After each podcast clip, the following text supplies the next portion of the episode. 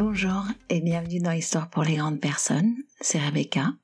On se retrouve aujourd'hui pour une 25e histoire, un peu particulière puisque ça fait maintenant, à un ou deux jours près, un an que ce podcast existe.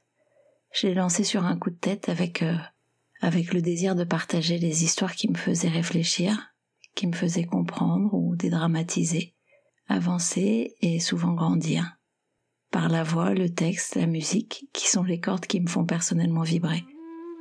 Avec le vœu que les liens invisibles qui nous lient les uns aux autres puissent trouver dans cet espace un endroit d'apaisement, de plaisir, parfois d'euphorie, un endroit où comprendre les blessures, les scénarios à répétition, et parfois semer quelques graines de transformation personnelle. Je ne sais pas vous, mais moi, quand je regarde cette année, j'ai voyagé intérieurement dans mes sensations, mes émotions et mon désir de saisir le fugace, le beau, le profond, le léger. Ce désir-là s'est installé. Durablement aimerais-je, en tout cas, il est aujourd'hui dans mon quotidien. Alors, pour vous dire, ce podcast a aussi fait un mini tour du monde. Non seulement il a été écouté plus de 14 000 fois, mais il a été surtout entendu dans 83 pays. Et ça, moi, ça me fait voyager. Certains très improbables. Alors oui, la France, la Belgique, la Suisse, le Canada, le Maroc, les États-Unis, l'Espagne, l'Allemagne, Israël, la Guadeloupe, l'Algérie, le Royaume-Uni, l'Italie, le Danemark, la Réunion, le Sénégal et le Brésil, les Pays-Bas, la Côte d'Ivoire, la Grèce, Maurice, le Luxembourg, le Kenya, l'Australie, le Cameroun, le Pérou, Portugal, Tchéquie, Arabie Saoudite, Nouvelle-Calédonie, Tunisie, Turquie. Je sais pas vous, mais moi j'ai plein d'images, plein d'odeurs qui m'arrivent. Le Bénin, la Norvège, Haïti, Madagascar, Singapour. Vietnam, Suède, Mexique, Honduras, Autriche, Émirats arabes unis, Chili, Irlande, Islande, Indonésie, Argentine, Égypte, Colombie, Polynésie française, Slovaquie, Géorgie, Égypte, le Mali, l'Estonie, Porto Rico, Taïwan, Croatie, Russie, Congo, Chine, Philippines, Monaco, Zambie, Ukraine, Finlande, Andorre, Équateur, Guinée, Rwanda. Et en fait, j'ai assez envie de poursuivre avec vous l'année qui arrive. J'ai eu envie pour cet anniversaire de vous raconter à nouveau l'histoire de l'éléphant. Universelle, vivace en tout un chacun, et au départ, j'ai eu envie de vous partager ce que ceux qui avaient réagi à sa sortie avaient partagé. Et puis je me suis ravisée. Ravisée parce que je, tu, il vivra cette histoire avec son vécu du moment, son contexte du moment. Finalement, nul besoin de brouiller l'expérience. Alors c'est parti. Quand j'étais petit, j'adorais le cirque. Et ce que j'aimais par-dessus tout au cirque, c'était les animaux. L'éléphant en particulier me fascinait. Comme je l'ai appris par la suite, c'était l'animal préféré de tous les enfants. Pendant son numéro, l'énorme bête exhibait un poids, une taille et une force extraordinaires. Mais tout de suite après, et jusqu'à la représentation suivante, l'éléphant restait toujours attaché à un petit pieu fiché en terre, par une chaîne qui retenait une de ses pattes prisonnières. Mais ce pieu n'était qu'un minuscule morceau de bois, à peine enfoncé de quelques centimètres dans le sol, et bien que la chaîne fût épaisse et résistante, il me semblait évident qu'un animal capable de déraciner un arbre devrait facilement pouvoir se libérer et s'en aller. Le mystère resta entier à mes yeux. Alors, qu'est-ce qu'il retenait? Pourquoi ne s'échappait-il pas?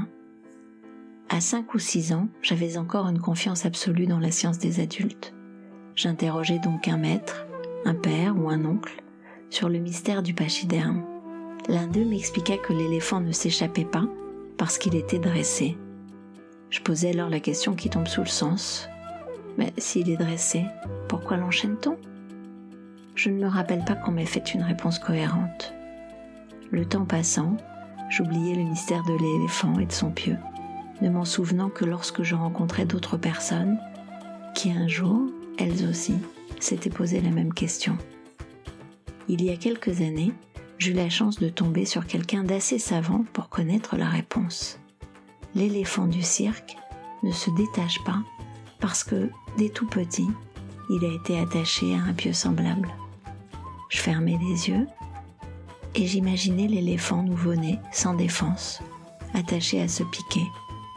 Je suis sûre qu'à ce moment-là, l'éléphanto a poussé, tiré et transpiré pour essayer de se libérer.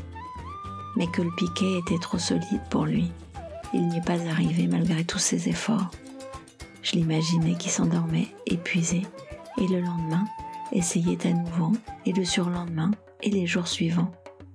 Jusqu'à ce qu'un jour, un jour terrible pour son histoire, l'animal finisse par accepter son impuissance et se résigner à son sort.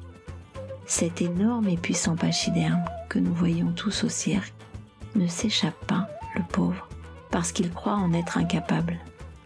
Il garde le souvenir gravé de l'impuissance qui fut la sienne après sa naissance.